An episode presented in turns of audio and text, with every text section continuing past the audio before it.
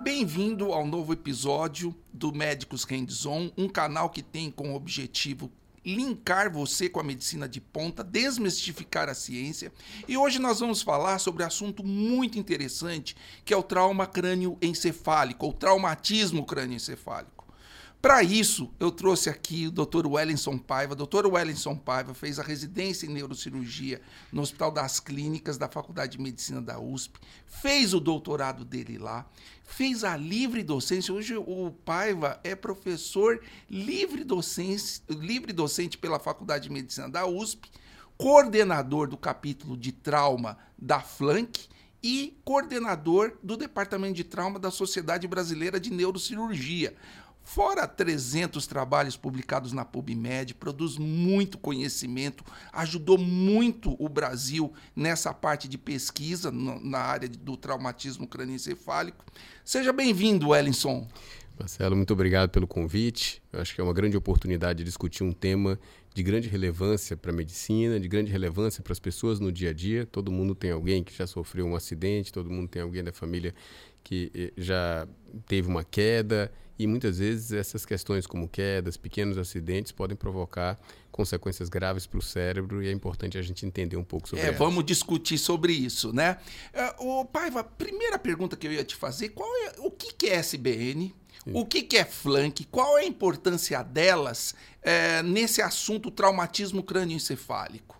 Então, a, Sociedade Brasileira de Neurocirurgia é a sociedade que congrega os neurocirurgiões brasileiros e ela tem departamentos e cada departamento é responsável por uma área específica e o departamento de trauma termina sendo responsável por cobrir né, as questões que são relacionadas em termos uh, de apoio ao neurocirurgião, mas também de incentivar pesquisas, também de incentivar campanhas de prevenção eh, para evitar ou para esclarecer a população de como evitar uma lesão cerebral.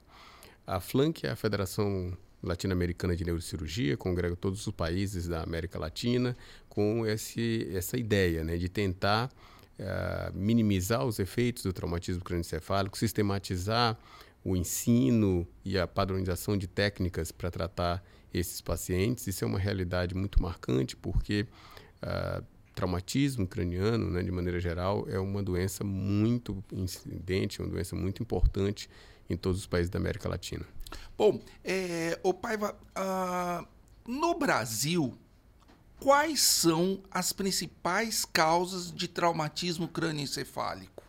Para o nosso público conhecer mais Sim. ou menos. Porque quando a gente fala de traumatismo crânioencefálico, ah, bateu o carro, bateu a cabeça. E não é uhum. bem assim. Né? Fala é. aí para gente sobre a casuística. Então, uh, tem um aforisma hipocrático. Né? Então, Hipócrates falou, né, mais de dois mil anos, que nenhum impacto na cabeça é tão trivial que devesse ser ignorado e nenhum é tão desesperador que não pudesse ser aliviado ou tratado. Então, isso é muito interessante porque dois mil e alguns séculos depois continua muito uh, atual, né? porque hoje a gente tem o cenário do trauma leve, que é também um problema importante com as concussões, com as, os impactos no esporte, e o trauma grave, que esse sim provoca lesões neurológicas importantes. Né? Uh, se sofre um traumatismo, de maneira geral, 50% das pessoas que sofrem um acidente de carro, que sofrem um impacto desse tipo, pode apresentar um traumatismo craniano.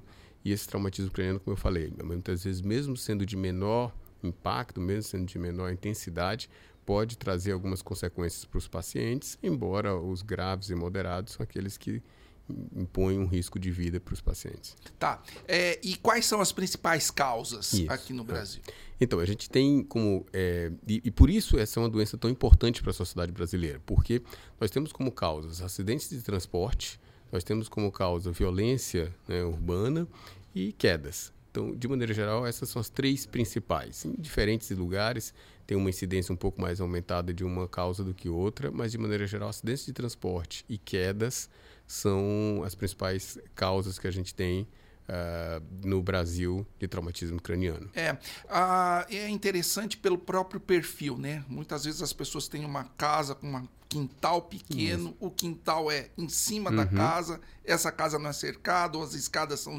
estreitas. Essas quedas geram muito Sim. trauma, né? Pois é, isso, isso é curioso, porque quando a gente pensa em termos de quedas, essa incidência de, de quedas. É por exemplo, um trabalho estatístico bem interessante do grupo de Belo Horizonte, para eles quedas foi mais comum do que de acidente de transporte. Aqui em São Paulo, geralmente, a gente tem um pouco mais de acidente de transporte. Mas é, isso é comum, por exemplo, na Suécia, na Noruega, quedas também é a principal causa.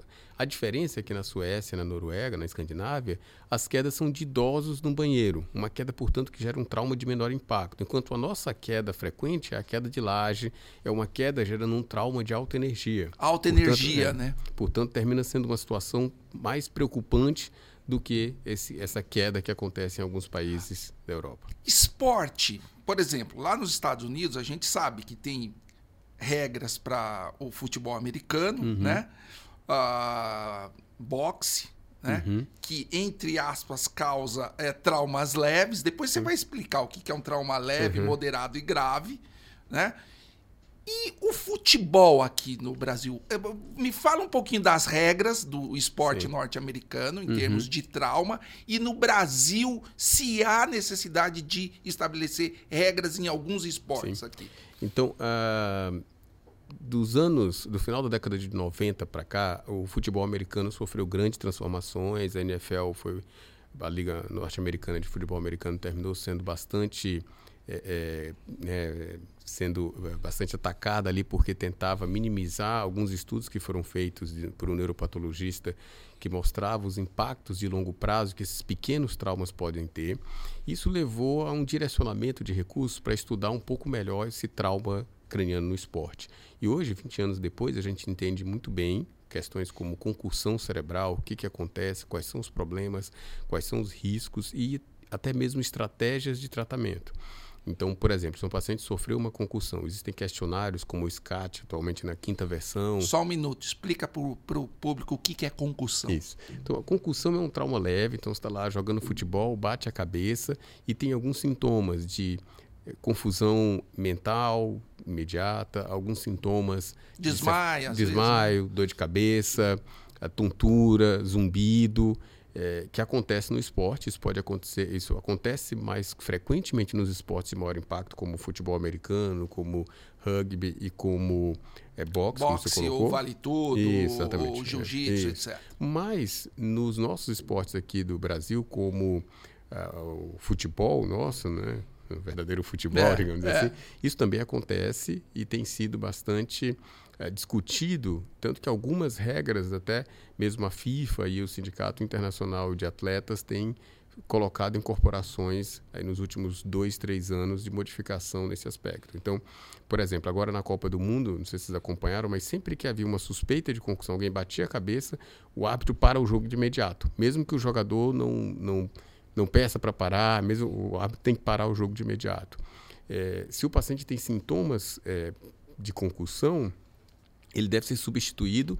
E essa substituição ela não aconteceu nenhuma vez aí na Copa do Mundo por isso não gerou tanta discussão. Ah então no futebol já há substituição já, exatamente. se o, o, o, ele apresentar sintomas de concussão. Isso. E aí é uma situação interessante porque assim essa substituição ela não conta na regra máxima de substituições. Então, ah, assim, ela ah, pode olha só. Então, assim, olha se você está com 40 minutos do segundo tempo, o jogador bate a cabeça, você já fez todas as substituições, ela, ela permite uma substituição adicional além da regra usual. Então, isso tem mais ou menos foi em 2019, 2020 que passou a, a, a valer esse aspecto. E, e, e, nesse cenário, uma situação só curiosa, que tem algumas questões que a gente ainda não sabe entender por quê, mas as concussões são mais comuns nas mulheres e tem impactos maiores nas mulheres do que nos homens. Né? Isso a gente não, não entende ainda adequadamente, talvez. Há discussões sobre questão de comportamento de metabolismo mitocondrial, de efeitos hormonais, de por que as mulheres sofrem mais concussão, numa proporção de quase 2 para 1, e por que os sintomas é, se mantêm por mais tempo do que nos homens. Mas, de fato, é, isso é muito estudado nos Estados Unidos, porque o, o soccer que eles chamam, né, o futebol, ele é muito praticado por mulheres, né? O esporte é muito praticado por mulheres mais até do que pelos homens. Então é bastante estudado esse tema e realmente é um problema essa concussão, essa batida na cabeça que gera esses sintomas. E por que, que isso é um problema? Não é só porque ah, bateu a cabeça, ficou um pouquinho tonto, um pouquinho confuso e passa logo e pronto. Porque existe um negócio chamado síndrome do segundo impacto, que assim, a próxima batida na cabeça vai ser destrutiva, com geração de edema cerebral, de risco de vida para o paciente. Então, quando você tem uma concussão, seja um atleta é, competitivo, ou seja, seu filho jogando futebol na escola e bate a cabeça, ele, se ele continuar no jogo e bater a cabeça de novo, ele pode evoluir com uma lesão gravíssima cerebral, edema inchaço, cerebral, né? inchaço e provocar risco de sequelas graves e morte. Então, é, nesse aspecto, em termos de, de impacto no esporte, um mais um é diferente de dois, um mais um é cinco, entendeu? Então é, é, um cenário que tem que ser preocupado, tem que ser observado. Então, assim, se seu filho está jogando na escola, tem uma batida na cabeça, uma concussão, ele tem que ter uma recomendação específica de afastamento com repouso físico e muitas vezes, independente do grau de impacto e pontuação no SCAT, que essa escala é uma escala americana, que foi até validada por uma colega neurocirurgiã que é brasileira, é, se a pontuação, dependendo da pontuação, tem que ver até repouso cognitivo. Então, olha, afasta o celular, afasta a tela, mantém durante 48 horas de repouso cognitivo e físico para essa pessoa que sofreu essa, esse impacto ucraniano no esporte. Bom, Seja... já que a gente foi por aí, né? Meu filho tá jogando bola, bateu a cabeça, ficou tonto, ou desmaiou e acordou. Logo depois, ou ficou tonto com uma dor de cabeça. Qual é a sua recomendação? A recomendação, assim, se não houve perda de consciência, o impacto, a recomendação é o afastamento das atividades. Então, ele não vai para a escola no dia seguinte, ele tem que manter pelo menos 48 horas afastado, e por isso que é, os professores têm que entender também sobre essa temática. Olha, eu sou um professor de educação física, um, o moleque estava jogando lá na, durante a atividade física, bateu a cabeça, ficou um pouco tonto, teve um pouco de turvação visual, ou, ou, ou ficou ali com, com dor de cabeça, e mas aí depois de um sintoma melhorou um pouco e ele segue a vida normal. Não, existem orientações específicas para um afastamento, para manter um repouso físico e, dependendo do grau de sintomas, repouso cognitivo. Se há um cenário de um trauma de maior impacto, em que há perda de consciência, em que há vômitos, em que há sintomas mais intensivos, aí tem que ir ao pronto-socorro para fazer uma pronto tomografia. Então você recomenda pronto-socorro é quando perde a consciência ou fica muito tempo com dor sim, de cabeça, sim. fica esquisito, pronto-socorro. Pronto-socorro. Pronto-socorro para fazer... ser avaliado. E, por exemplo, ele teve essa concussão leve, tontura, mal-estar, repouso 48 horas, deu uma melhorada, quando que ele pode voltar a jogar? Pois é, essa é uma pergunta que, o, que a maioria dos médicos de esporte sofre uma pressão gigantesca. Você imagina, sei lá, o Messi no treino, agora bate a cabeça e daqui a dois dias tem a final da Copa final do Mundo. da Copa do Mundo. Aí imagina o médico falar para o técnico que o Messi não, não pode, pode, jogar. jogar. Isso é um problema. Então, então ele sofre uma pressão muito grande, mas ah, inclusive as regras é, da FIFA e de outros esportes é empoderar muito o médico da, da, da atividade esportiva para que ele possa ter essa força de imposição. Então, assim, é. se o médico da seleção brasileira, da seleção argentina, falar que o Messi não poderia jogar, ele não joga. Ele não joga. E, ah, mas o Messi quer jogar, ele assume a responsabilidade, o treinador quer que ele jogue, mas o médico passa a ter a autoridade pelas regras da FIFA de 2019 de bloquear o atleta. Ah, okay. é, mesmo o atleta aparentemente fisicamente muito bem, ah, tá correndo, tá aguentando tudo, ele tem que adotar essa, essa postura. E aí, em termos do retorno, né? É. De maneira geral, é, se há uma síndrome pós-concussiva, né? Esses primeiros... Síndrome pós-concussiva, explica rapidinho. Assim, então, se ele bateu a cabeça, teve aqueles sintomas, e esses sintomas se mantiveram ou se intensificaram os dias subsequentes, e isso usualmente dura de 7 a 14 dias, mas a gente tem casos de pacientes pós três meses ainda com esses sintomas, que aí vai ficar dor de cabeça, fica um pouco nauseado, alterações de sono, fica com insônia ou fica com muito sono, é, é, é, alterações neuropsiquiátricas, um pouco de transtorno de ansiedade, um pouco de uh, uh, sintomas de, de agitação. Então, se ele tem isso mantido, ele não pode retornar enquanto tiver sintomas. Agora, ele teve a concussão, já melhorou os sintomas e é um, um, um, atleta profissional, de maneira geral, a orientação de afastamento é de uma semana. Uma semana. Então, depois de uma semana, ele pode voltar a jogar, porque aí aquele risco maior de síndrome de segundo impacto diminui bastante. Então, você falou do repouso cognitivo, 48 horas, uma semana para voltar a jogar. NFL, como é que é a regra lá? Não, Você mas essa, essa, essa é a regra. O afastamento tem concussão. É, o jogador sai, acabou, não tem. Olha, não, mas já melhorou. Não, ele tem que ser substituído Tá? Então, a, a, no futebol, para você ter uma ideia, o que aconteceu que levou a essa discussão foi, é, é, acho que na Copa do Brasil, né, há alguns hum. anos, um jogador uruguaio teve uma nítida concussão, bateu a cabeça na cabeça do outro jogador, estava com dor de cabeça, tontura, o, o, o, médico foi lá, passou os dedos lá, tá enxergando tal, então ele voltou a jogar, normal. É. Ah, e aí esse jogador deu uma entrevista depois do jogo, né, dizendo que ele simplesmente não lembra do momento que ele bateu a cabeça. não foi.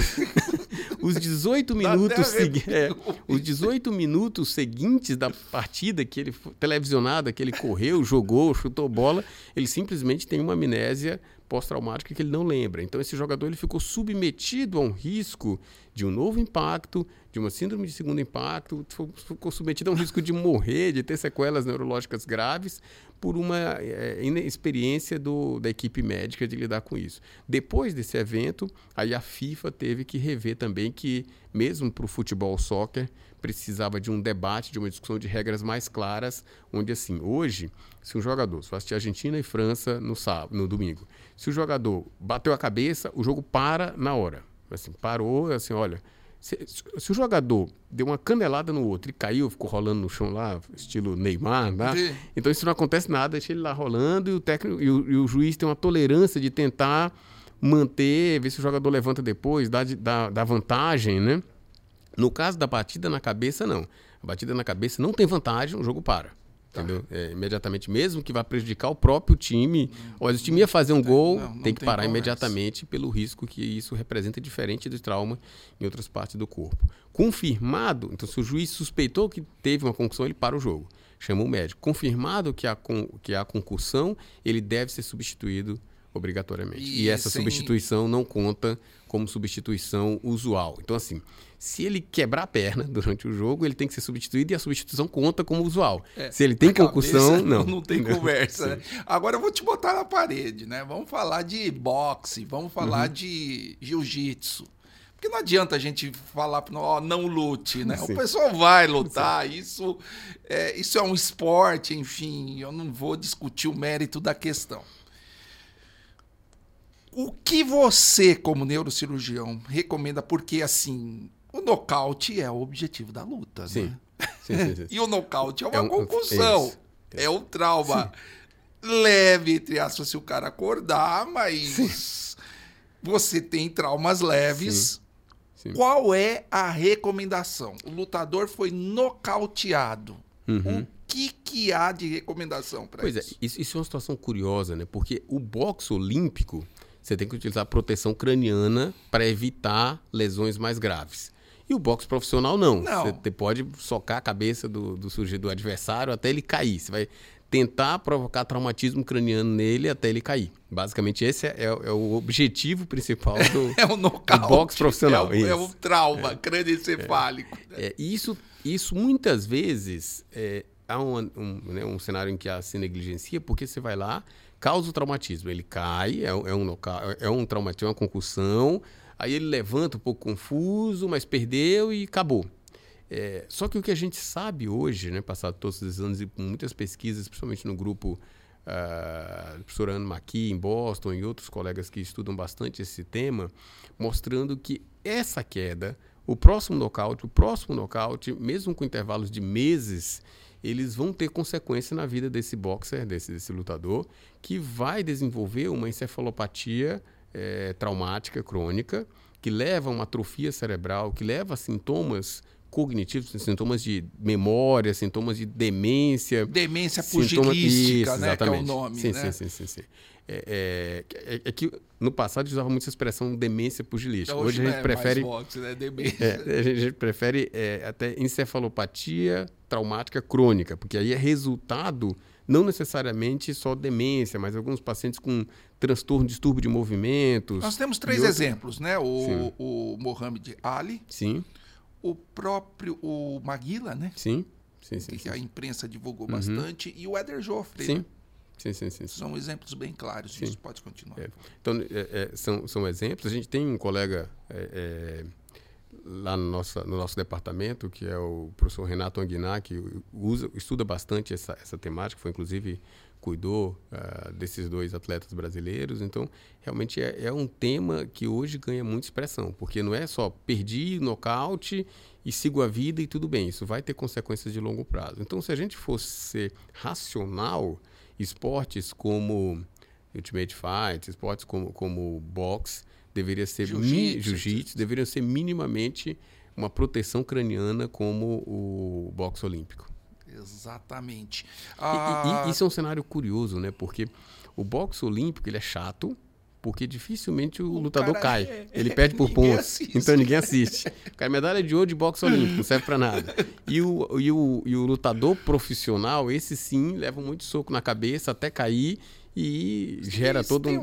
Tem uma porcentagem de lutadores que vão para demência pugilística é, em decorrência de traumas? Pois é, isso não é, não é tão estudado, não tem uma estatística é, específica. Talvez até porque... nem seja bom. Exatamente, até porque é, os, os, lutadores se afastam dessa temática, os profissionais pelo menos estão em atividade franca, as associações em si elas ainda não sofreram uh, o impacto da pressão social, por exemplo, que a Liga de Futebol Americano uhum. sofreu. Então, nisso daí, até porque assim a, no futebol americano foi um jogador que assassinou uma pessoa e depois foi se ver que tinha lesões relacionadas ao esporte. Ah, olha só. E aí isso gerou, isso foi em Boston, e gerou toda uma comoção na NFL, porque era um jogador que tinha desenvolvido sintomas neuropsiquiátricos em decorrência de concussões repetitivas ah, no esporte americano. Olha só. Então, e aí, como é que fica isso no, no tribunal, hein?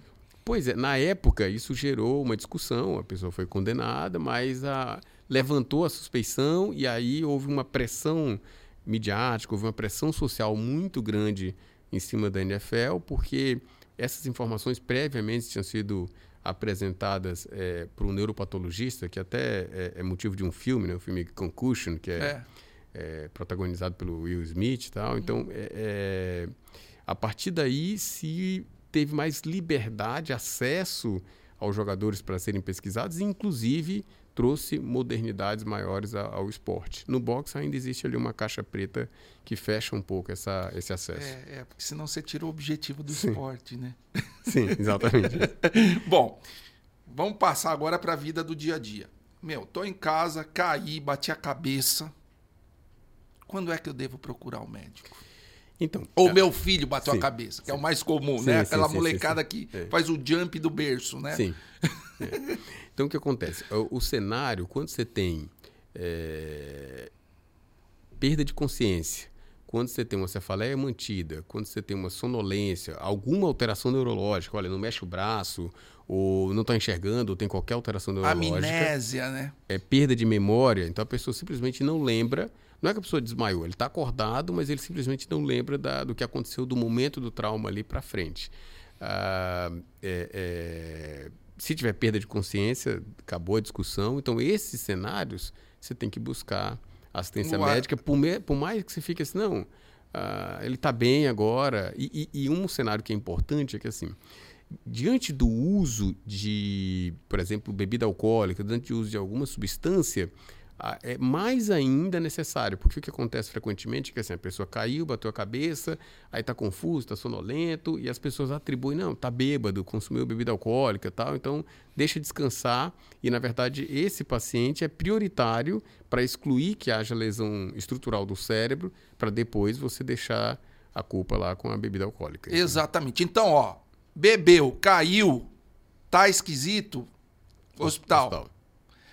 Outra coisa, caiu, tá esquisito, não vai dormir em casa para ver se melhora, porque é aí que você não vai acordar mesmo. Sim. Isso é clássico. Né? Clássico, né? clássico. Isso tem é clássico. casos que chegam pronto-socorro com essa história. Ah, o paciente caiu ontem, não acordou hoje de manhã, te achou que ele tava, tava, tinha consumido bebida alcoólica, né? Então colocou ele na cama para descansar e dormir. E ele não acordou horas depois, dia, tem um que mais de um dia depois, chegou o pronto-socorro com um hematoma subdural e ele não estava dormindo, ele estava em coma. Estava em coma, sim. por causa do sangramento dentro sim, da cabeça, sim, né? Ô, pai, eu queria que você falasse um pouquinho pra gente. Uh, da década de 70 para cá, houve uma sistematização no atendimento do paciente com trauma crânioencefálico. Isso é muito importante. Eu lembro a mãe do meu amigo aqui que morreu por causa de traumatismo. Eu recordando o filme, eu não lembro de nenhuma sistematização no atendimento dela. Era uma coisa muito precária. Estava ali no meio da década de 80, uma coisa. E isso progrediu. O que aconteceu e qual a importância, o impacto disso na sociedade?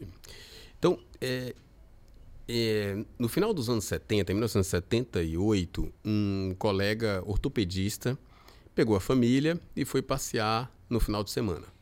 Como diferente ortopedista, dos, é, como diferente eh, dos médicos brasileiros, os médicos americanos são ricos, ele pegou a família e levou no avião dele. E o avião teve um problema, ele pousou o avião, um pouso forçado, caiu, quebrou, né, destruiu o avião, e a família dele foi resgatada pelo pré-hospitalar, né, pelo, pela equipe de bombeiros lá. E ele vivenciou a, no atendimento dele da família é, a diferença de qualidade de sistematização do atendimento que os bombeiros fizeram para o atendimento que os médicos fizeram, a enfermagem, depois que ele chegou no hospital.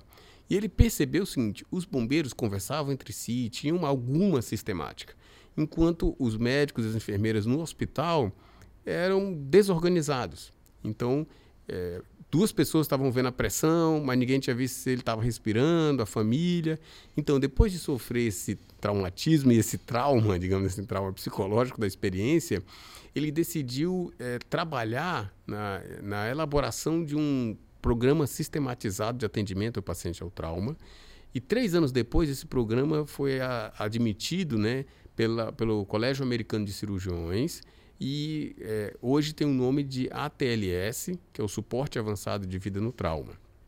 Claro, foi aperfeiçoado de 80 até hoje, né, em edições subsequentes, mas basicamente houve uma organização do atendimento em que aquilo que oferece maior risco de vida é visto primeiro, isso vai deixando progressivamente as outras coisas. Claro, é tudo muito rápido, mas foi sistematizando esse atendimento. Então, por exemplo, é, respiração em vias aéreas, que o paciente pode falecer muito rápido, você tem que ver primeiro. Olha, mas o paciente levou um tiro no crânio, ou levou uma machadada na cabeça, no meio da cabeça. Eu vou ver primeiro se ele está com vias aéreas obstruídas? Exatamente. Eu vou ver primeiro a respiração? Exatamente. Eu vou ver primeiro a circulação? Sim. Por duas questões. Um, o aumento do ris o risco de vida mais imediato. Então, o machado vai ser um problema, é um problema, mas pode colocá-lo em risco de vida, mas vai demorar algumas horas. Enquanto se ele tiver com sangue nas vias aéreas, sangue na, no trajeto do ar, ele vai morrer em alguns segundos, alguns minutos. Então, de fato, tem que ser visto primeiro o que é mais é, prioritário com termos de risco de vida. Isso termina tendo impacto também no paciente com trauma de crânio. Porque se o paciente tem a machadada na cabeça, mas está respirando bem e a pressão está boa, a, a possibilidade dele de se recuperar é muito grande. Se o mesmo paciente com machadada na cabeça tiver é, um evento de falta de oxigênio, você praticamente triplica a mortalidade, não aquele que morre pela falta de oxigênio, mas a mortalidade pelo trauma. Se o paciente tiver hipotensão, você duplica a pressão a, baixa, a pressão baixa, isso.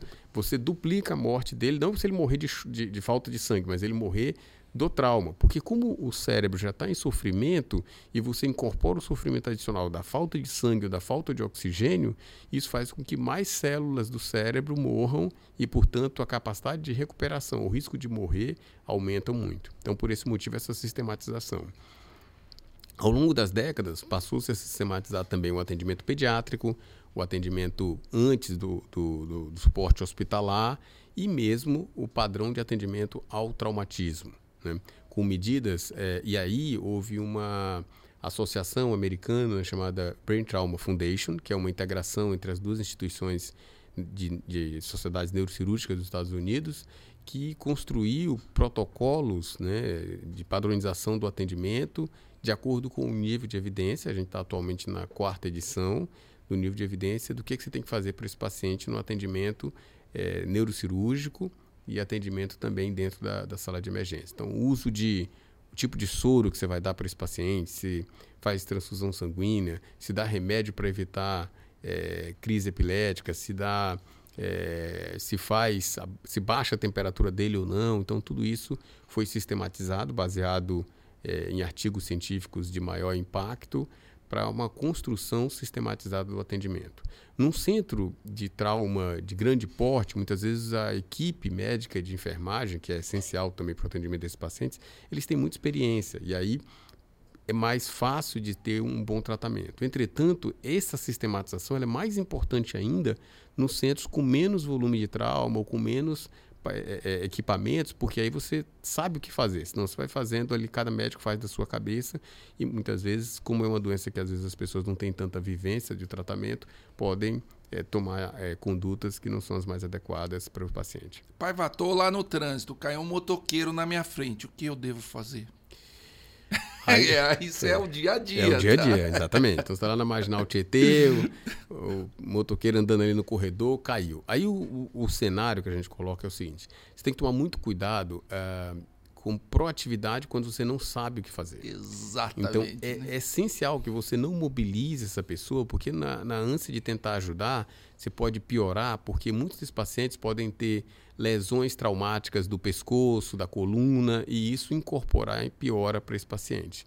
Então, a ideia é você, principalmente a gente tem em São Paulo um sistema de resgate feito pelos bombeiros, é, que é muito eficiente. Então, a ideia é você acionar o mais rápido possível o sistema de resgate para que eles venham ver o paciente, eles tenham uma preparação técnica para imobilização do paciente, para melhor condução do paciente. Que às vezes você achando que está ajudando, porque está ajudando essa pessoa a se levantar, você pode estar tá causando uma lesão adicional uh, na coluna desse paciente e tornar esse paciente, às vezes, paraplégico ou tetraplégico pelo resto da vida por ter tentado ajudar. É, faz o que você sabe fazer, pega o celular, Isso, né? Exatamente. É o que você mais gosta de fazer, né? Olhar o celular, pega o celular e fica ligando lá, enche o saco. Sempre lembrando que essa sistematização, você falou uma coisa muito interessante, ela é assim muito rápida e muito prática nos hospitais do SUS, né? Uhum. Porque normalmente esses pacientes com trauma crânioencefálico eles vão parar no sistema público. E existe uma sistematização de atendimento e para onde é que você vai mandar o paciente. Inclusive na cidade de São Paulo. O, se o, o cara do ATLS lá vê, ó, teve um trauma crânioencefálico. Ah, tal hospital é referência para isso. Vamos levar para lá e lá já existe uma sistematização, é. né? É, isso é uma situação muito curiosa, porque assim, o SUS por subfinanciamento tem vários problemas, isso é, é notório, todo mundo sabe.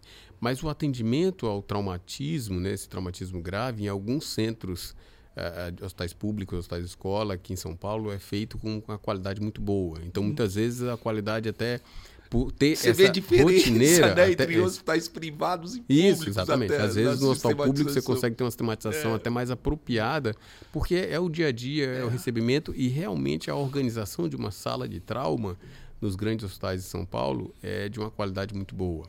É. Então isso realmente esse atendimento é feito com, com uma, uma excelência ali no SUS. É. O, tá.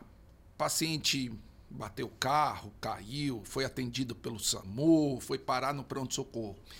Eu queria que você desse uma ideia para as pessoas quando é que o neurocirurgião entra em cena. Chegou um paciente grave no pronto-socorro do Hospital das Clínicas da Faculdade de Medicina da USP. Tá lá, chegou na sala.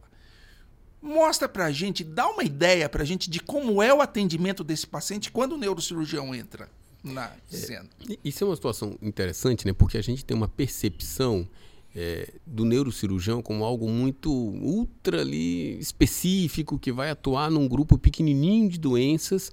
E o traumatismo é o que traz o neurocirurgião para o contato da contato no aspecto de impacto socioeconômico pela, pelo volume de pacientes que têm é, traumatismo.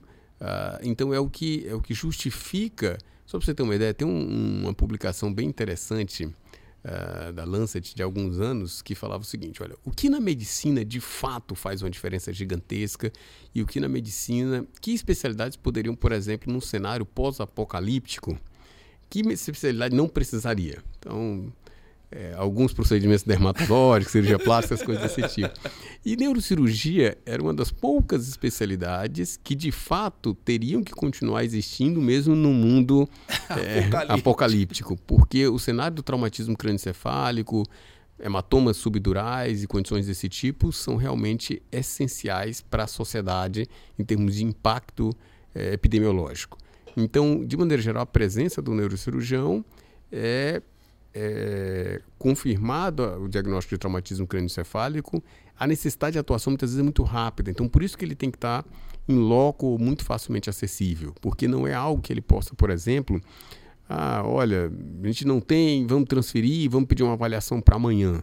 Muitas vezes você chega um paciente em coma, tem um hematoma, e o tratamento desse paciente, tem alguns estudos que mostram, por exemplo, que quatro horas faz uma diferença gigantesca em termos de desfecho dos pacientes. Tem que ser rápido. Tem que ser rápido. Então, assim, a presença ideal é na sala de emergência, já enquanto o pessoal da cirurgia do trauma está fazendo esse atendimento inicial, já ir fazendo o diagnóstico, tendo o diagnóstico, já estabelecer as medidas de tratamento, sejam clínicas ou ah, ah, cirúrgicas, mais rapidamente possível e depois de, dessas etapas iniciais, dar continuidade ao acompanhamento do tratamento na UTI com a integração com o neurointensivista, que é algo essencial, o médico de UTI que tem formação em doenças neurológicas hoje tem uma relevância muito grande no tratamento desses pacientes. Bom, pai, vai. Então, chegou lá, atendeu. Se precisar de operar, você opera. Se tiver uma hemorragia grande na cabeça, você vai lá, tira. Hoje, o paciente com trauma crânioencefálico grave no hospital, você existe um conceito que eu acho que ainda persiste na neurocirurgia, você não pode deixar com que novas lesões apareçam, ou seja, você tem que teve um, um impacto inicial, houve uma perda lá de alguma parte do cérebro por causa do impacto e você vai evitar as lesões secundárias. Então você vai explicar um pouquinho uhum. para a gente o que é lesão secundária. E a segunda parte da pergunta é: o paciente com trauma crânioencefálico ele exige monitoração. E aí você vai falar um pouquinho para a gente de monitoração. Então começa com a lesão e acaba em monitoração. Isso. Então, você imagina alguém que acabou de ter uma queda com impacto de uma laje, bateu a cabeça, ou sofreu um acidente automobilístico, né, bateu com a cabeça. Então, existem, ou a queda de moto, que é um, um cenário muito relevante sim, em São sim, Paulo, particularmente. Uh, então, existe um impacto inicial, uma lesão mecânica, uma lesão é, é inercial ou, ou, ou, por trauma direto, uh, que provoca essa lesão primária. Então, essa daí não tem muito o que o médico fazer. O que, que é lesão daí... primária? Então, assim, você foi lá, bateu a cabeça. Essa batida na cabeça gera uma lesão mecânica, vascular, estrutural. É, alguma coisa aconteceu que Sim. você não tem muita coisa a fazer. Né? Isso. Isso daí o que você tem a fazer é um processo educativo da população. Não cair Não cair. Situação. Se você. Você sabe que dizer para não cair é, ah, não, não é possível. A pessoa não cai porque quer mas orientar a usar o capacete. Muita gente usa o capacete como protetor de cotovelo, né? Tá indevido. É, usar cinto de segurança, que faz uma diferença muito grande para esses casos. Ah, medidas para os pacientes idosos, por exemplo, evitar um banheiro com piso muito liso, ah, tomar determinados cuidados, é, subir descer escadas com cuidado, pegando no corrimão. Todas essas orientações parecem muito óbvias. É importante a gente reforçar sempre. Só um stopzinho. Moçada, como o Paiva falou, o skatista, você não pensa que você está num esporte praticando skate, que é tranquilo se você cair e bater a cabeça. Não, usa o capacete. Ciclista, usa o capacete. Motociclista, usa o capacete. Você que tem cinco caras dentro do seu carro, todo mundo com cinto de segurança. Não dá partida no seu carro sem que todo mundo esteja com o cinto de segurança. Criança, cadeirinha. Criança no colo da mãe, no banco da frente ou do lado da janela, meu, é igual a injeção. Meu, você paga convênio, você paga o melhor convênio do mundo, a propaganda do seu convênio é maravilhosa, mas a gente não quer que você vá para lá com trauma crânioencefálico, porque isso vai causar muito transtorno na sua vida. Então, como o Paiva falou, para você não chegar lá, você não ter uma lesão primária, use as medidas de prevenção do trauma para proteger a sua cabeça. Paiva, segue, desculpa. Perfeito. Não, mas está certíssimo. Esse é um, um um papel fundamental que a gente tem que ter em termos de educação. Porque as pessoas, como as pessoas no dia a dia Tá, o skatista, alguém caiu, né, arranhou o braço, ah, tudo bem, segue a vida. A gente vê o skatista que sofreu uma hemorragia cerebral, que teve consequências, então a gente tem que é, mostrar para as pessoas a gravidade que isso pode trazer para elas. Ah, passada essa etapa, então, como eu falei, é, saindo da etapa mais é, é, de orientação, aí é o que o médico vai fazer em termos de tratamento. O que a gente precisa basicamente fazer é bloquear os mecanismos que se sucedem a essa lesão primária e que são fundamentais para a evolução em termos de sequela e morte do paciente. Ou seja, esses mecanismos que podem destruir adicionalmente o cérebro. Isso, né? exatamente.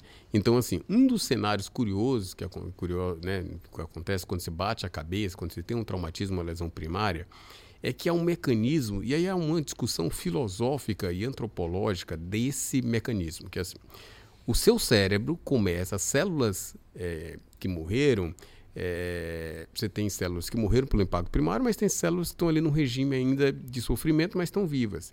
E essas células, elas sofrem um estímulo de substâncias para aumentar a atividade metabólica delas, que a gente chama de cadeia citotóxica. Sim modulado por uma substância chamada glutamato. Então, o que acontece? Você está lá numa situação precária, muitas vezes sangrando, com uma pressão um pouco mais baixa, não está respirando direito, e a sua célula, ao invés de ser induzida a diminuir a atividade metabólica, ela aumenta. Ela aumenta. Quer dizer, ela vai morrer e vai, né, vai cada vez mais morrer mais células, gerando uma reação em cadeia, em que no final vai morrer todo mundo. Então, consumindo uma energia que você não tem, levando a falta dessa energia um, um, um, colapso, com um edema celular, com um monte de coisas que acontecem. Às vezes não produz energia direito, direito. que a mitocôndria está ferrada Exatamente. também. Então, mas é, isso é uma situação curiosa. Você olha, mas isso então é um erro evolutivo. Como é que a gente chegou aqui com esse erro evolutivo? Mas há muita gente que discute essa questão que é bem interessante, porque, na verdade, quando a gente pensa atualmente, isso é um problema. E o que a gente faz basicamente nessa primeira etapa é tentar diminuir essa atividade metabólica para evitar tentar que diminuir o caos, né? O caos. É o caos que gera caos. Isso. É quem morreu quer matar. Exatamente. Quem está morto, tá morto quer é. matar quem está tá vivo. vivo, a célula, é, né? É.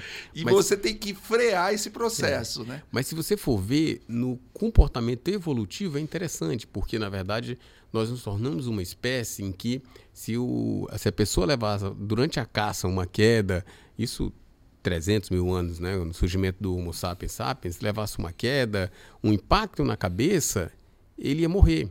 Ele não ia ficar vivo sendo um peso para a coletividade nesse aspecto, para a espécie. É. Então, talvez o fato da gente morrer quando leva a pedrada fosse um fator que nos permitiram chegar evolutivamente no é. processo de seleção vivo aqui. Então, o que é péssimo hoje talvez tenha sido bom lá atrás, é. há 300 mil anos, no processo de seleção da espécie. Sei lá, o, talvez o Neandertal que conviveu com o Homo sapiens sapiens durante alguns milênios foi extinto e nós não, talvez por essa questão que a gente tem que parece um defeito hoje, mas em termos individuais é péssimo, mas em termos coletivos parece interessante se a gente pensar dessa forma.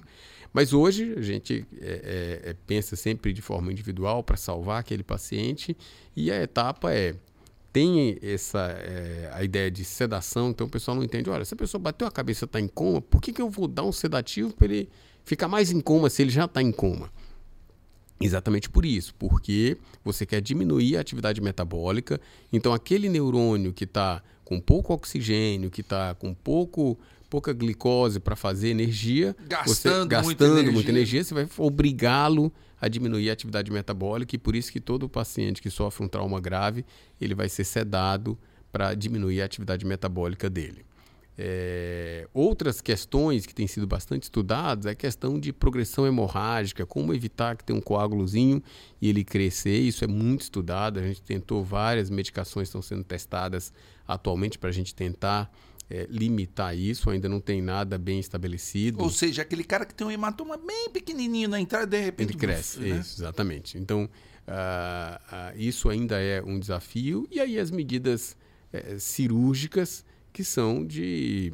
Quando há um regime de pressão intracraniana muito elevada que não responde aos remédios, tem que fazer uma craniotomia descompressiva, tem que retirar o hematoma quando esse hematoma tem um efeito local expansiva, ocupando espaço, deslocando estruturas, tem que fazer a cirurgia, que essas cirurgias realmente geralmente são feitas num regime de urgência. Tá.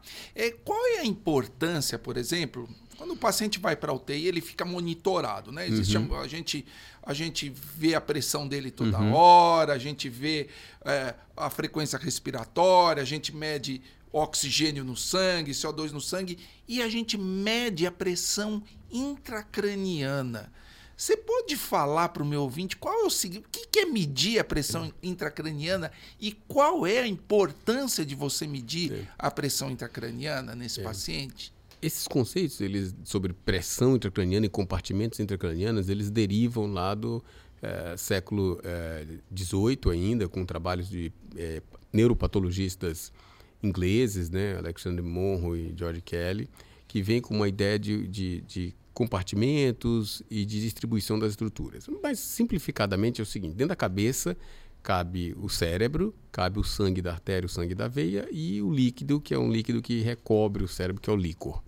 Então cabe essas coisas. Então, se você vai ter um edema cerebral e, portanto, vai acumular água dentro do cérebro, um inchaço, se você vai ter uma hemorragia e entrar sangue fora do vaso que não cabe ali, isso vai provocar deslocamentos. Então, é, a principal causa é, é, de morte ou de sequelas num paciente que tem um traumatismo craniano, ou é herniação, que é um deslocamento de estruturas dentro do cérebro, ou é hipertensão intracraniana, e a hipertensão intracraniana termina sendo o componente mais importante. Então, um paciente que bate a cabeça vai ter aumento da pressão na cabeça numa incidência muito grande, dependendo do tipo de lesão que ele sofre. É, se perguntar isso intuitivamente para qualquer pessoa, a ideia de tomar um remédio para pressão alta, Olha, eu tenho pressão alta, vou tomar remédio. Por que, que eu preciso tomar remédio? Porque alguém mediu a pressão algumas vezes e confirmou que eu tenho uma doença de pressão alta. Ou mediu agora, estou com dor de cabeça, vim no pronto-socorro, mediu e a pressão está altíssima. Está 20 por 15. Então faz sentido você dar remédio para baixar essa pressão para a normalidade. Porque, naturalmente, a pressão alta mantida traz implicações de lesões é, para os órgãos. É a mesma ideia da pressão dentro do crânio. Se eu tenho um, um valor de pressão, uh, usualmente vai ficar orbitando entre é, 5 e 15, dependendo do, do, momento do dia, tem pequenas elevações, mas vai ficar orbitando nessa faixa. Se tiver aumentado, vai trazer efeitos lesivos sobre o cérebro. A gente admitia usualmente até 20, na última revisão da Brain Trauma Foundation se estendeu isso para 22. Esse número, na verdade, não é um número estático, não é que se está 21 está bom, se está 23 está péssimo. Isso, isso é naturalmente mais um guia ali para ter uma noção. Mas, de fato, medir a pressão faz sentido para tentar ter um diagnóstico que é de hipertensão intracraniana. Tendo um diagnóstico, tentar ajudar a guiar o tratamento. Uh, houve um estudo realizado na, na, por um colega de, da, de Seattle, realizado em, na Bolívia e no Equador, uh, que analisou protocolos de tratamento guiado pela monitoração versus guiados por repetição de tomografia, que não mostrou grande diferença além de duas semanas, mas a gente acredita que o cenário não é um cenário de tratamento com monitoração. Como ninguém acredita que medir, aferir a pressão arterial trata o paciente, e sim um guia para poder ajudar na definição. Isso, exatamente na definição do que fazer nos próximos passos. Então, para chegar um paciente tem sintomas de uma crise hipertensiva arterial e eu vou dar remédio sem saber se eu estou baixando, sem saber se aquilo, se era mesmo tá aquele diagnóstico, realmente fica muito às cegas.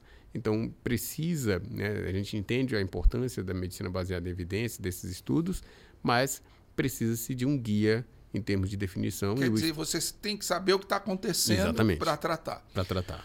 Da década de 90, muita coisa mudou na neurocirurgia para cá. Né? É, houve evoluções importantes no tratamento desses pacientes. Né? Inclusive, houve o surgimento da palavra neurointensivismo. Você pode dar uma ideia do que aconteceu da década de 90 para cá e como isso impactou nesses pacientes com trauma crânioencefálico grave? Sim. É, qual era o cenário? Então, como eu falei, até a década de 80 não tinha sistemática nenhuma até a década de 70. Na década de 80 passou a sistematizar esse atendimento do trauma geral. Depois, no final, na década de né, 90, se passou a tentar sistematizar a assistência do neurotrauma. Só que ficava uma situação curiosa, porque assim, o bombeiro estava sistematizado, o, o cirurgião de trauma que recebe o paciente no pronto-socorro estava Pronto-socorro. sistematizado, o neurocirurgião estava sistematizado e depois o paciente que fica. é, isso tudo a gente está falando do primeiro dia. É.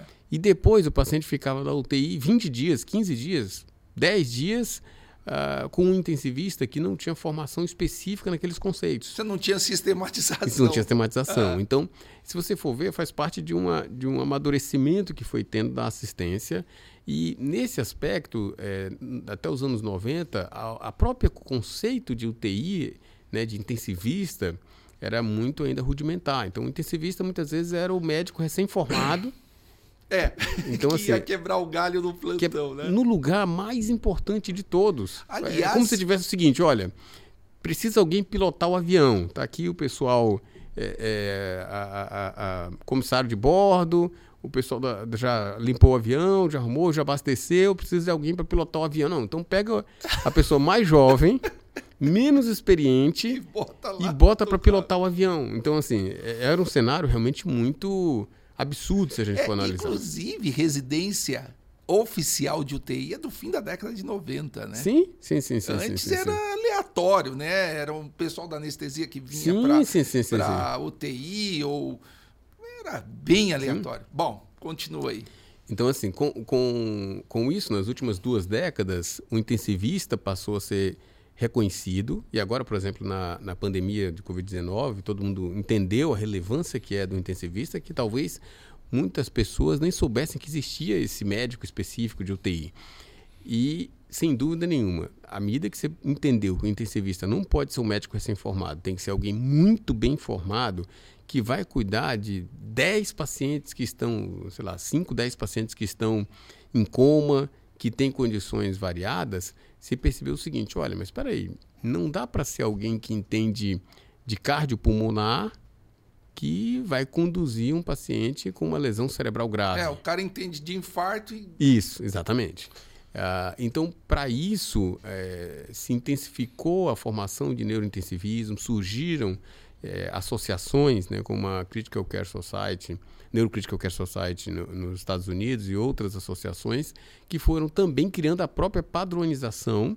Então, hoje tem um, um- curso, ah, o ENLS, né, em português, assim, que, é- que seria o curso de suporte avançado de vida no, no Neurocrítica, Sim. Que aí padroniza para que o treinamento do intensivista geral possa ser mais organizado e mais padronizado nas condutas que têm que ser tomadas no paciente com hemorragia subaracnoide, com AVC com neurotrauma, trauma, etc. né, com, de maneira geral, nesses cenários, para entender qual seria essa, essa padronização que a gente tem, tem feito nesse, nesse aspecto. Você, como neurocirurgião, aí, como coordenador do, do, do Departamento de Trauma Crânioencefálico da, da Sociedade Brasileira de Neurocirurgia, você acha que teve impacto no neurointensivismo? Você já consegue sentir isso? Já há estatísticas? Estatística não, mas a gente consegue sentir na prática clínica. Na é, prática é- é clínica. diferente quando, quando eu, eu não sou tão velho, não vivenciei aquela discussão com, nem eu, né? Tá com bom. recém-formado, mas é, do, do, do, intensivista geral que meramente obedece, isso, isso gera uma crise hoje de muito para muitos neurocirurgiões, principalmente o pessoal mais velho que às vezes é mais ele é, é incisivo, porque é, o intensivista hoje ele debate com o cirurgião e essa é a Em alto postura nível, né? em alto nível, porque tem que ser um debate, porque assim, olha, ah, o cirurgião quer que faça isso, mas o intensivista quer que, que, que acha que tem que ser de uma forma um pouco diferente, e os dois têm que ser baseado em evidência, baseado em experiência construída, para que o paciente, o objetivo melhor, maior não é atender um ou outro, o objetivo maior é melhorar as condições do paciente. É, de fato isso impactou, isso impactou. Eu tenho acompanhado isso, a minha vida nos últimos 20 anos é dentro de UTI, a maioria, da, uma boa parte das vezes com trauma crânioencefálico, isso impactou bastante.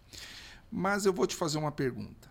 O paciente entrou em trauma grave, trauma crânioencefálico grave, coma, foi cuidado de uma maneira adequada no neurointensivismo, enfim. É, ele recebeu o que há de melhor. Quantos saem sem sequelas? Quantos saem sequelados e quantos morrem? Você tem uma porcentagem? Pois é, isso, isso depende de cenário para cenário. Né? De maneira geral, é, os dados gerais do DataSUS, eles não são tão confiáveis, porque há muita falha, muito subregistro e muitas Hum. falhas. Para você ter uma ideia, a incidência de traumatismo crânioencefálico no Brasil é de 65 pessoas para 100 mil. Alto, hein? Pois é, mas não é. Se você for ver, há um subdiagnóstico. Esse é dado do dado oficial do DataSUS. Na Áustria, a incidência é 303. Então, assim.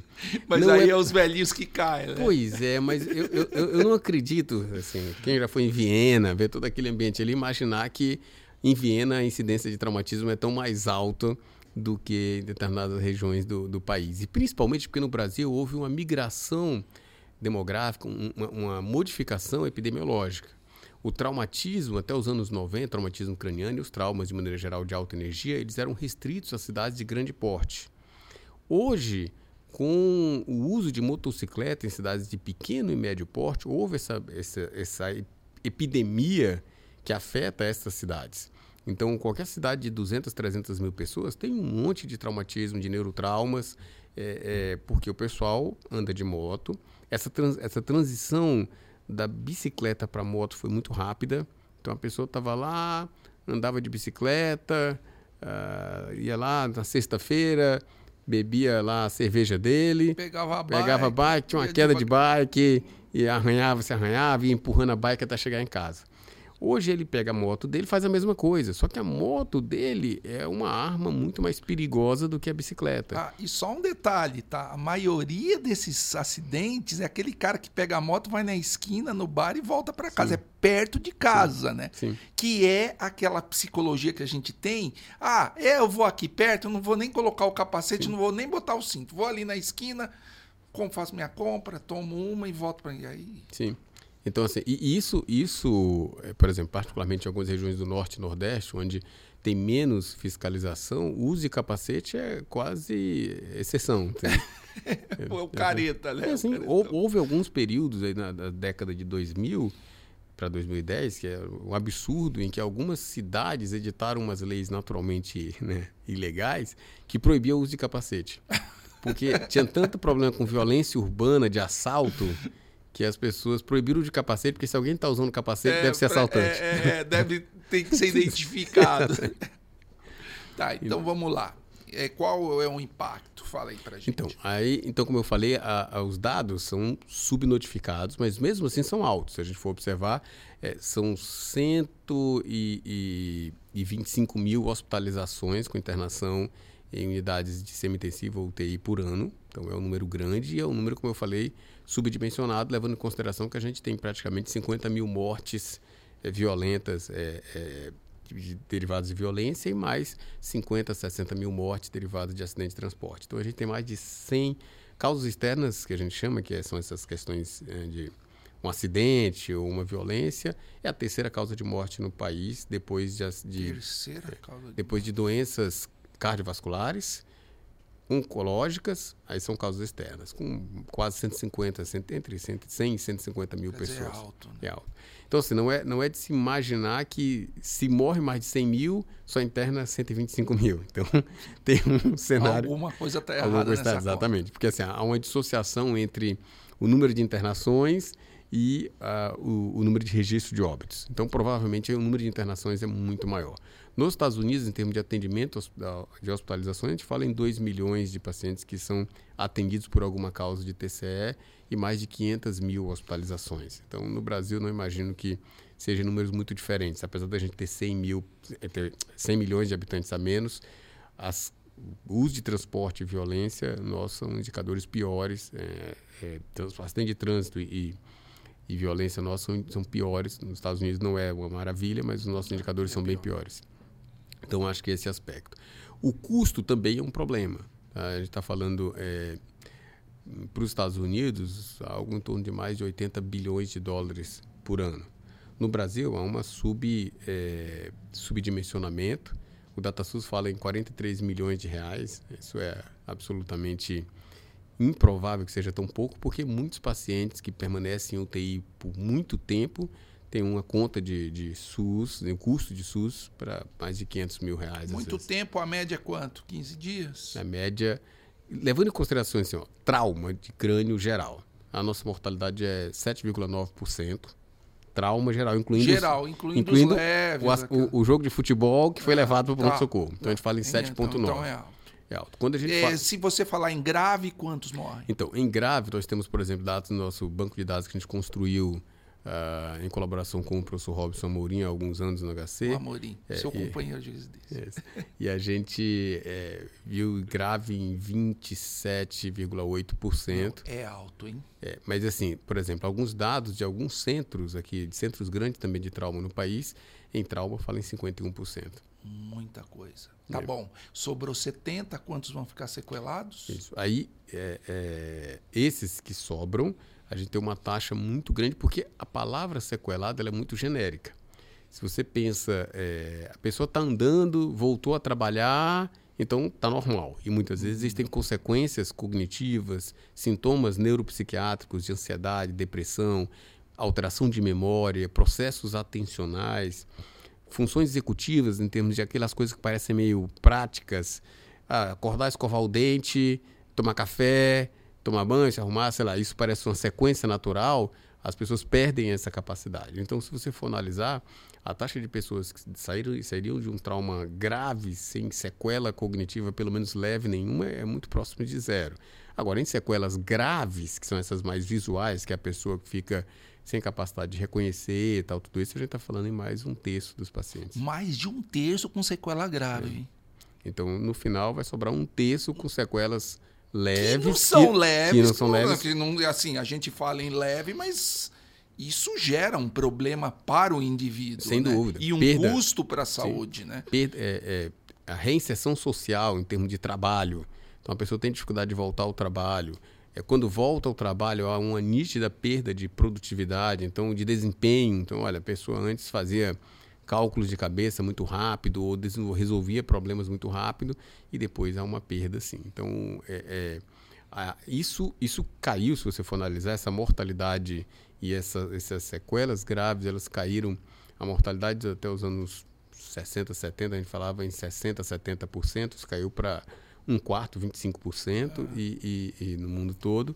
É, então é uma melhora de desempenho fantástica a gente analisar lá os anos 70 para hoje. Gente, mortalidade. Né? Mortalidade. Mas mesmo sequelas graves, houve uma, uma melhora importante, mas ainda é uma limitação muito marcante, porque, como eu falei, praticamente quase todos os pacientes ficam com alguma limitação, mesmo que leve, e essa limitação leve, ela é uma situação curiosa. Né? Nós fizemos uma, um trabalho bem interessante que foi publicado há alguns anos com uma aluna de doutorado, a doutora Ana Zaninotto, que hoje está trabalhando em Boston como neuropsicóloga e pesquisadora, e era um trabalho muito interessante, onde era a questão da percepção do paciente e da sobrecarga do cuidador.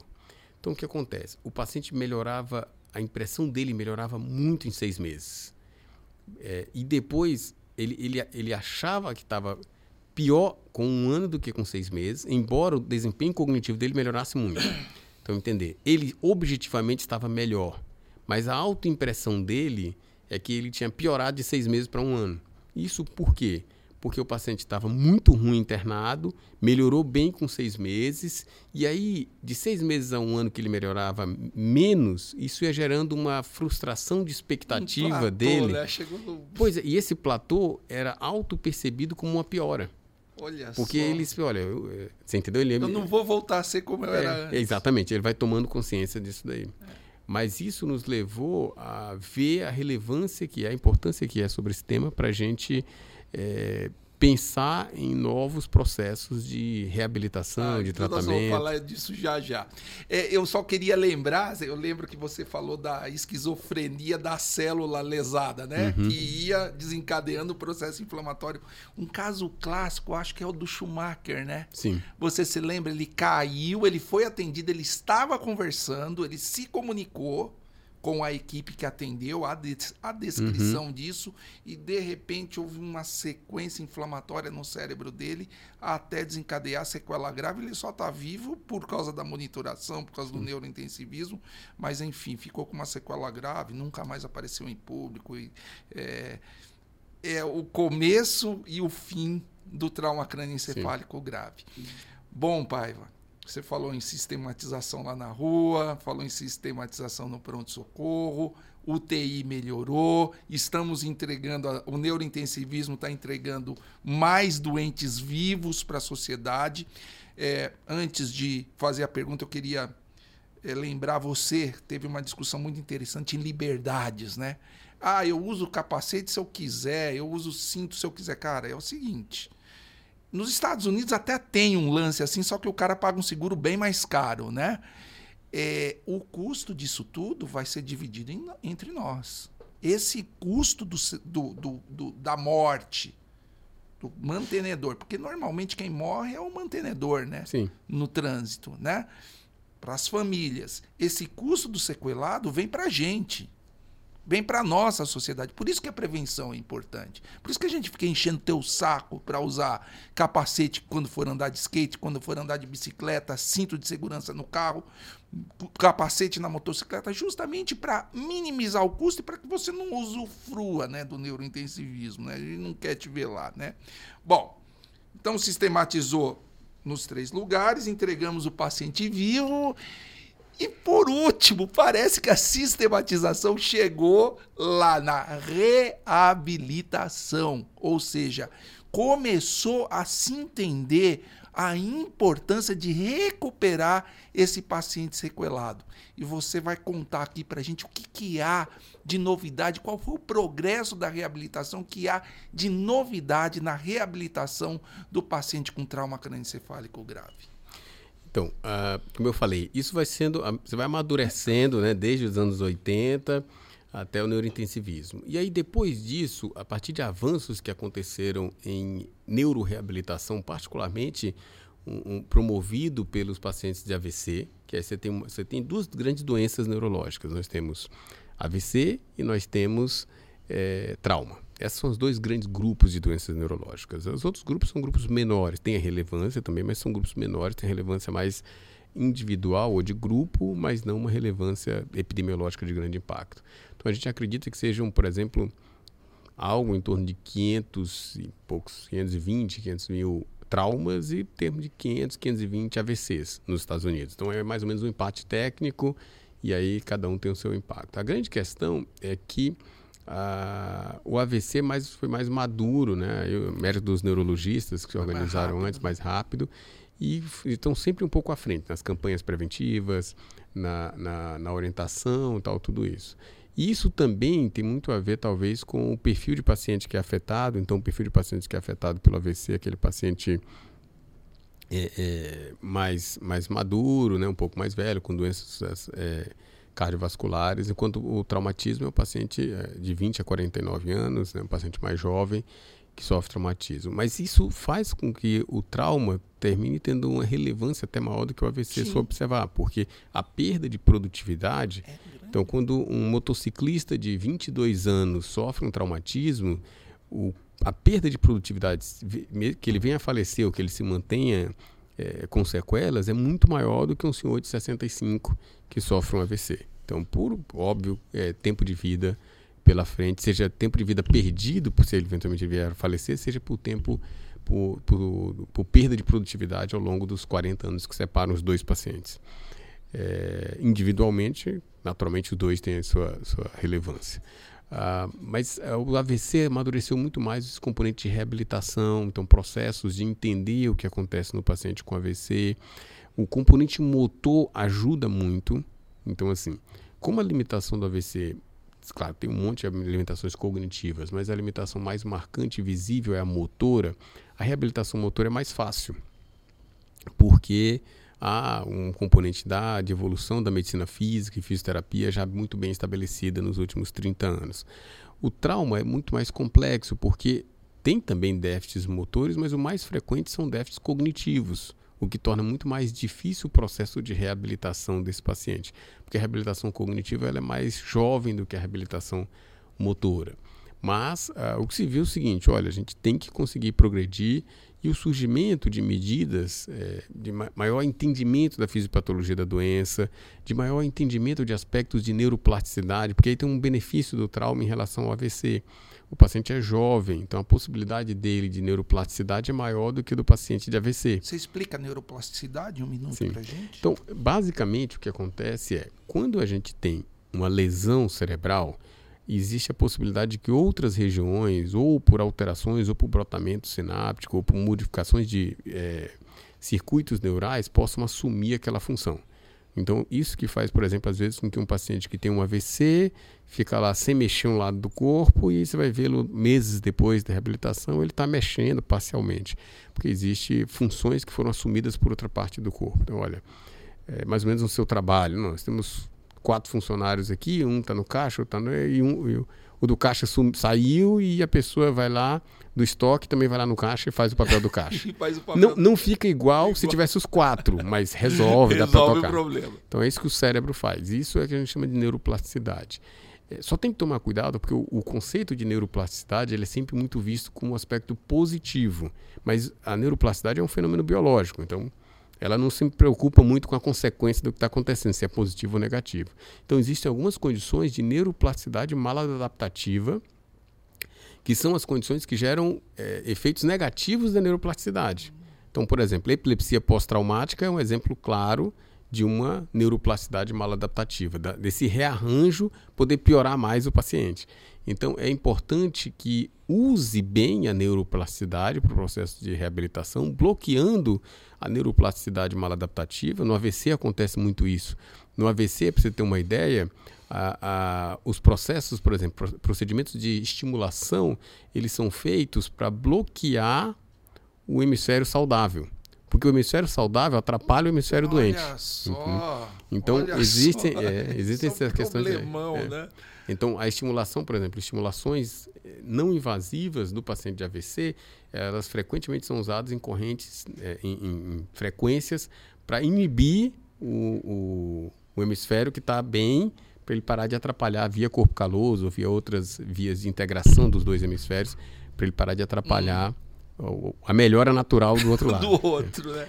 Então, é, o que precisa, o que a gente entendendo esses conceitos de neuroplasticidade hoje é utilizar ferramentas, seja de processos de terapia física, né, de, de, de estimulação, de é, fisioterapia, de medidas de, de reabilitação, seja o uso de medicações que possam ajudar. Isso tem algumas que estão em teste, não tem nenhuma ainda com eficácia comprovada, mas algumas que estão em teste. Seja o uso de reabilitação com assistência é, robô, assistência é, que possa permitir treinamento cognitivo, né? Uh, nós temos no nosso grupo hoje é, algumas pesquisas, alguns trials sendo conduzidos com treinamento cognitivo, uh, treinamento cognitivo com realidade virtual. Nós temos um. Como é que você faz? Vamos, vamos, vamos sistematizar mais ou menos o que você vai falar aqui, tá? Eu sofri um trauma crânioencefálico grave, eu não sou mais o mesmo. Sim. Não tenho mais o desempenho no meu Sim. trabalho, não consigo me relacionar com as pessoas. Às vezes o cara é agressivo ou ele fica apático, tem algum problema motor. Qual é a sistematização de reabilitação que você pode aplicar para esse paciente? Então, o que há e o que pode haver? Então, o, o que há atualmente é a reabilitação é, com fisioterapia respiratória no ambiente da UTI e, posteriormente, a reabilitação com fisioterapia fono e terapia ocupacional, com técnicas específicas que essas áreas são fundamentais nesse processo de reabilitação. Aí há uma discussão que ainda não tem uma evidência totalmente estabelecida, mas do uso de terapia cognitiva, que aí é um processo em que o neuropsicólogo faz exercícios. Assim, o neuropsicólogo é um psicólogo que faz muito teste. A ideia é utilizá-lo para fazer exercícios cognitivos para melhorar o seu desempenho. E existem alguns estudos mostrando que isso tem um impacto Uh, ainda não é uma evidência consolidada, mas que tem algum impacto. E aí existem softwares também, para questão mais pragmática e simplificada, alguns softwares de treinamento cognitivo, porque é, é o, o, aspecto não é que o paciente, é, olha, é, para esse paciente ele tem que entender que a vida dele mudou no dia daquele acidente. Então a expectativa é ele ficar melhor do que cada dia melhor mas não necessariamente planejar voltar a ser o que era antes do acidente. Se, que... Inclusive, você, como médico, não cria essa expectativa exatamente, no paciente. Exatamente. Né? Porque, porque nada é pior do que uma expectativa frustrada. É. Você vai melhorar muito e vai ficar insatisfeito. Então você precisa. Que foi aquilo que eu falei, que a gente, sim, na série sim. de pacientes nossos, a é. gente constatou. É. Os pacientes estavam muito melhor é, nas avaliações cognitivas o paciente estava melhor, a família achava que o paciente estava melhor, mas o paciente achou que piorou muito desde a última avaliação. Então, você precisa estabelecer essas questões para que o paciente não desempolgar o paciente, não desestimular o paciente, mas é, criar, uh, alinhar expectativas com ele. E aí, nesse treinamento cognitivo, como eu falei, pode ser um treinamento com um neuropsicólogo, tem alguns grupos que fazem isso, pode ser um treinamento com softwares específicos de treinamento cognitivo, é, em que o paciente tem que. É, você vai, é como se fosse assim, olha, você vai aprender como é que faz um café, você vai aprender como é que faz tal coisa, ah. e vai. E o que a gente tem feito nos últimos anos, um programa interessante de reabilitação com é, no ambulatório de neurotrauma com realidade virtual. Como que é, é, assim, é isso? Pois é, assim, por exemplo, eu preciso treinar uma pessoa a fazer uma compra no supermercado. Só que tem um problema. Ela tem uma perda de atenção, ela tem uma perda de uh, memória. Então, para ela ir no supermercado sozinha, existe um risco de um acidente, de ser atropelado, desse tipo. Então a gente fez Ou até de não sair do supermercado, né? Se perder lá dentro. Se perder lá dentro. Então o que, que a gente fez, por exemplo, um estudo que a gente publicou aí o ano passado uh, com um aluno de mestrado, o Tiago Moraes, que é um neuropsicólogo bem interessante, que a gente fazia um treinamento do, do paciente pegar um metrô, como era sair de casa para pegar o um metrô e até outra estação de metrô. Então ele pegava aqui na Zona Sul e ia até, sei lá, linha é, verde lá na estação Clínicas e ele ia tendo que aprender como que faz, como que vai, qual que era a estação e depois ia progredindo, olha, sair da estação e ir no mercadinho fazer compras. Só que no, no mundo real ele vai se perder, ele vai então é, é aquele cara que você pensa que está normal, né? Dá um passe de metrô para ele, ele não chega onde ele tem que chegar. Exatamente. A gente Agora, citava muito exatamente. isso. Agora, a gente, para essa pesquisa, estruturou um, um ambiente virtual em que o paciente ficava no ambulatório fazendo isso, numa esteira, com óculos, com os headsets, com as coisas de maneira geral, e ele ficava fazendo várias sessões onde ele ia, ele errava a primeira, volta lá, tenta pegar o metrô de novo pegava a estação errada, volta lá, pega o metrô de novo. E faria, fazia várias sessões. E foi um estudo de feasibility, um estudo de, de, de avaliação, né, de, de, possibilidades de fazer.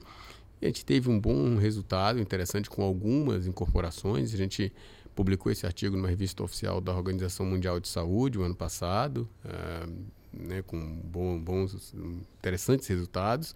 E esse ano agora a gente está começando um novo estudo e aí a, a, a grande vantagem é a melhora gráfica, né, em colaboração com o pessoal da, da, da informática, da, da, engenharia lá da, da USP, onde os softwares ficaram de melhor qualidade e também tentar tirar a dependência do, dos objetos, segurar na mão, porque aí dá uma ideia mais de de realidade é um paciente. game da vida real. É um né? game da vida real. É, e qual foi a porcentagem de melhora, números? O que, que seu trabalho mostrou? É, é, como eu falei, foi um trabalho inicial, que era um trabalho de mostrar se o paciente conseguia finalizar o, o, o, o as sessões. Eles faz, conseguiam? Eles fazem. É, 70% dos pacientes conseguiram finalizar as sessões, onde assim, esse paciente no primeiro dia ele não conseguia entrar no metrô e 70% deles fazendo esse treinamento repetitivo ao final da, do, das 12 sessões, ele conseguia entrar no mercadinho e fazer compras. Ele então, foi controle dele mesmo, né? Isso, exatamente. Agora me fala uma coisa, e na vida real, esses pacientes relataram alguma coisa para vocês? Vocês fizeram follow-up desses sim, pacientes? Sim, os pacientes, como eu falei, é um estudo preliminar, a gente vai fazer agora um estudo em que a gente vai comparar um grupo com a qualidade gráfica de melhor qualidade, que tinha feito é, era, uma, era um produto é, importado do GTA e agora é, é um produto de maior qualidade em termos gráficos, né, é, do software, do sistema Oculus, que é um sistema do Facebook, da Meta, é. É, onde a gente vai analisar um processo de reabilitação versus um placebo, que é simplesmente colocar o óculos e ficar hum. ali para a gente analisar o impacto real de melhora que os pacientes podem ter. Então, são formas da gente pensar de tentar trazer melhora para esses pacientes, de tentar incorporar isso em tom de pesquisa, mas que pode no futuro a tecnologia trazer benefícios para esses pacientes. E qual foi a sua impressão clínica? A minha impressão clínica foi muito boa. O paciente constrói um desafio para ele mesmo, ele vai se empolgando, ele se vincula. Então é diferente daquele paciente que está lá só decepcionado porque não sai do lugar, não que tem. É um peso, né? Sim, é assim, é um sim. peso para a que- família, é um peso para ele mesmo. É, isso é muito importante. né? Sim, sem dúvida. Sem isso dúvida. é muito importante. E, e isso nesse braço, em termos de perspectiva. Outras perspectivas são modulações, então trabalhos de Isso. neuromodulação a gente tem feito, a gente fez Você explica o que é neuromodulação para gente? É, neuromodulação, assim, a gente precisa. Quando a gente faz um tratamento, né, a gente tem é, neuroreposição, que a gente chama. Neuroreposição é dar o remédio que está faltando. Então, por exemplo, em doença de Parkinson, muitas vezes o problema é falta de dopamina, então eu dou um remédio que tem dopamina. Isso é neuroreposição. Olha, depressão, o problema é sertralina, eu dou um remédio que tem. O antidepressivo, Um antidepressivo. que repõe o hormônio. Isso. Ah, aí tem a neuroablação. Neuroablação é a cirurgia em que a gente tira um pedacinho. Olha, tá lá, tem um tumor, tem que tirar um pedacinho. Tem, aquilo ali está causando epilepsia, você vai lá e tira um pedacinho. É, a neuromodulação é quando você faz algum tipo de estímulo para modular a função ou vias. Então, por exemplo, quando o paciente tem doença de Parkinson, você coloca um eletrodo no núcleo subtalâmico e, e no cérebro e causa um estímulo ali, é um tipo de neuromodulação. Mas existem outras ferramentas de neuromodulação que não precisa invadir o cérebro, que a gente chama de neuromodulação não invasiva, que é um estímulo no cérebro, pode ser dado com estímulo elétrico, um estímulo magnético, um estímulo luminoso, é um Até estímulo de ultrassom, ultrassom, né? Tá exatamente, um surgindo estímulo de né? ultrassom É. que possa modular vias. É, e a neuro e a, Modulação para quê? Mas e que tal? Por exemplo, o paciente muitas vezes tem sintomas que são decorrentes de alterações de vias GABAérgicas, né, que são vias cerebrais inibitórias. E a gente sabe que tipo de estímulo eu consigo dar para mudar isso. Então, a ideia é quanto mais a gente consegue entender sobre fisiologia, né, sobre a neurofisiologia envolvida nas alterações neuropsiquiátricas e cognitivas, mais a gente vai tentar corrigir o que pode estar errado para o paciente melhorar as funções dele. Tá. E isso, isso é uma situação muito interessante porque a gente vai entendendo.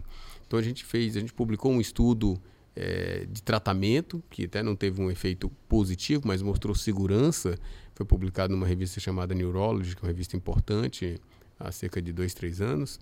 Eh, mas nos guiou em dizer o seguinte: quais os próximos passos que a gente pode fazer com diante desse resultado negativo e estudos de entender melhor também. Ah, esse ano a gente publicou numa importante revista chamada Lancet um- uma, uma análise eh, em conjunto com o pessoal da professor Rosenthal da UFRJ e da Fiocruz eh, em que a gente fazia e é uma situação muito interessante porque é uma- um, um estudo de uma revista de altíssimo impacto mas de um grupo 100% brasileiro né que é, é incomum esse tipo de, de estudo né, ser publicado nessas revistas, que a gente enten- tentar entender eh, as alterações que acontecem no paciente, por exemplo, que ele tem uma- um machucado na região frontal dele e esse paciente ele tinha esse machucado e quando a gente conseguia estimular um ponto específico do cérebro, bloqueava o paciente. Ele conseguia fazer tudo e quando a gente dava esse estímulo, ele ficava travado, não conseguia mexer. E isso nos abre possibilidades de o que fazer. Então, se eu dou um estímulo eh, excitatório nesse ponto, eu bloqueio o paciente. Será que se eu causar um estímulo inibitório, que é possível também, talvez melhore o desempenho dele em termos de funções executivas e de memória? Então, são, são ferramentas que são muito novas, muito recentes, mas Tá que estão né? mas que têm uma perspectiva de trazer melhora para os pacientes em médio prazo bem interessantes. E qual que é o principal estímulo que vocês estão usando hoje? Hoje a gente tem um, um trial, uma, uma pesquisa, né, um- uma pesquisa clínica com placebo de estimulação elétrica em dois polos, Ah, elétrico. é, elétrica. Nós também temos uma de estimulação magnética correndo. Ah, nós encerramos agora uma de estimulação é, com laser e LED, né, uma estimulação luminosa é, do cérebro, que a- a- é, supostamente traz benefícios em termos de melhora de atividade mitocondrial de determinadas regiões do cérebro. Ah, essas são as, são as principais que a gente E o tem. ultrassom tá vindo aí. E o né? ultrassom é, tá o vindo ultrassom pra gente tá ver. forte lá fora, né? Já tá, sim, já, sim. já tá chegando.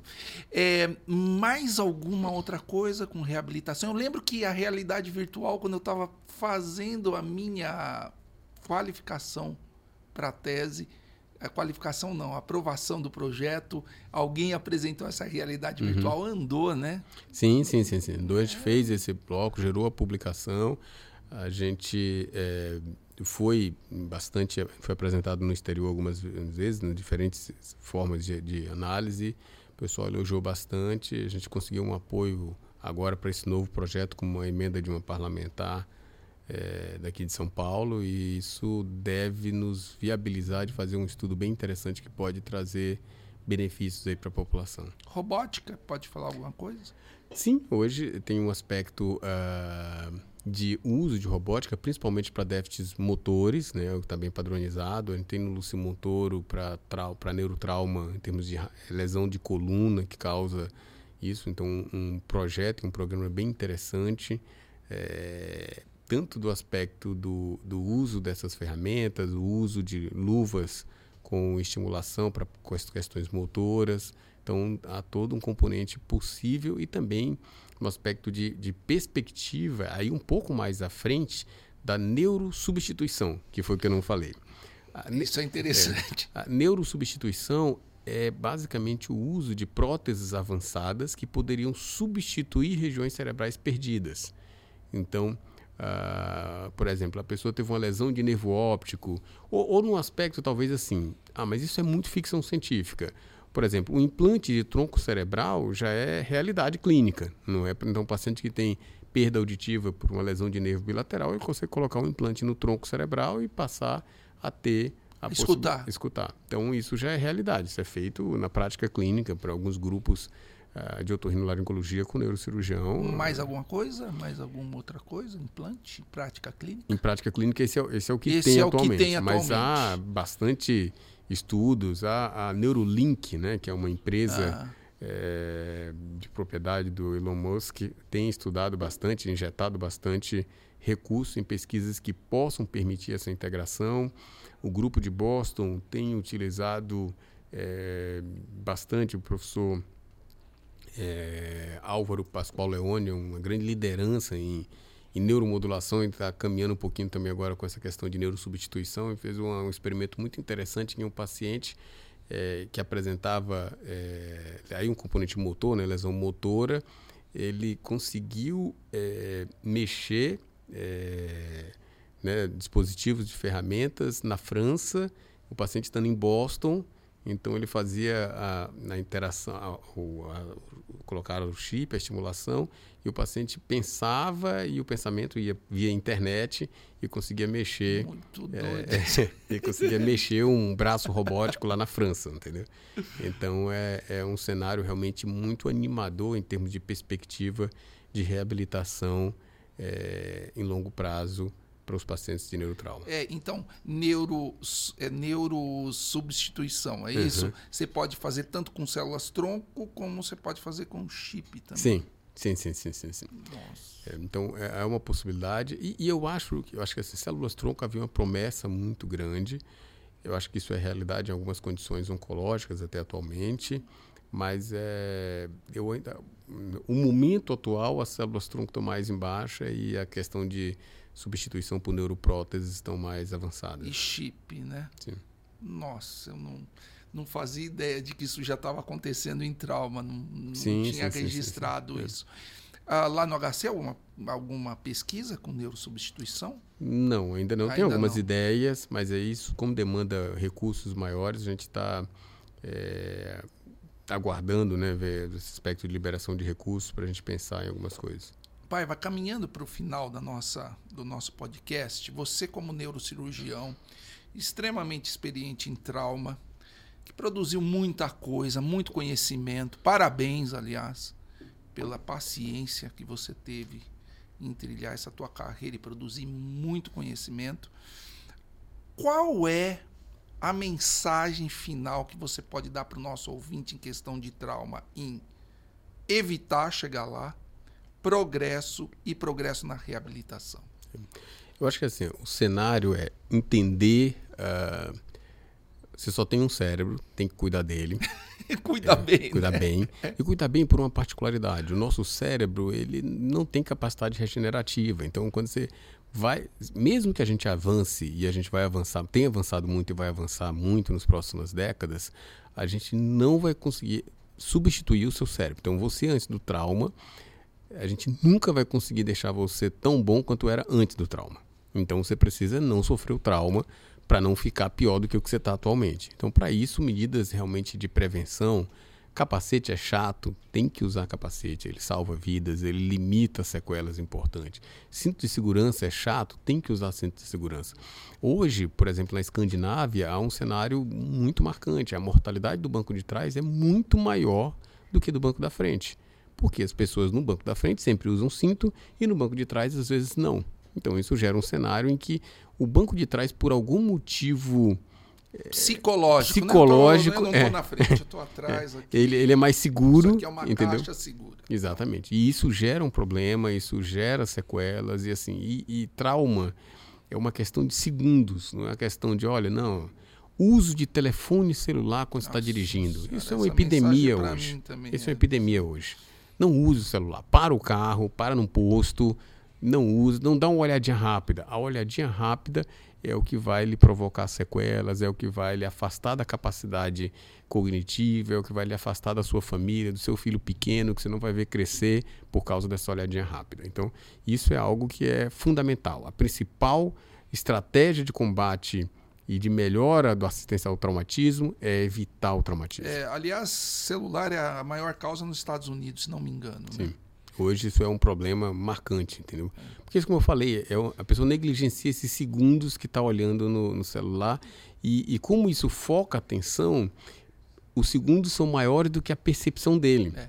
Ele acha que ficou um segundo, mas ficou três, quatro, entendeu? Uma experiência pessoal. Sim. Então tem que tomar cuidado com isso em termos de prevenção. Em termos de assistência, a assistência tem melhorado. O, o, o grande, o grande.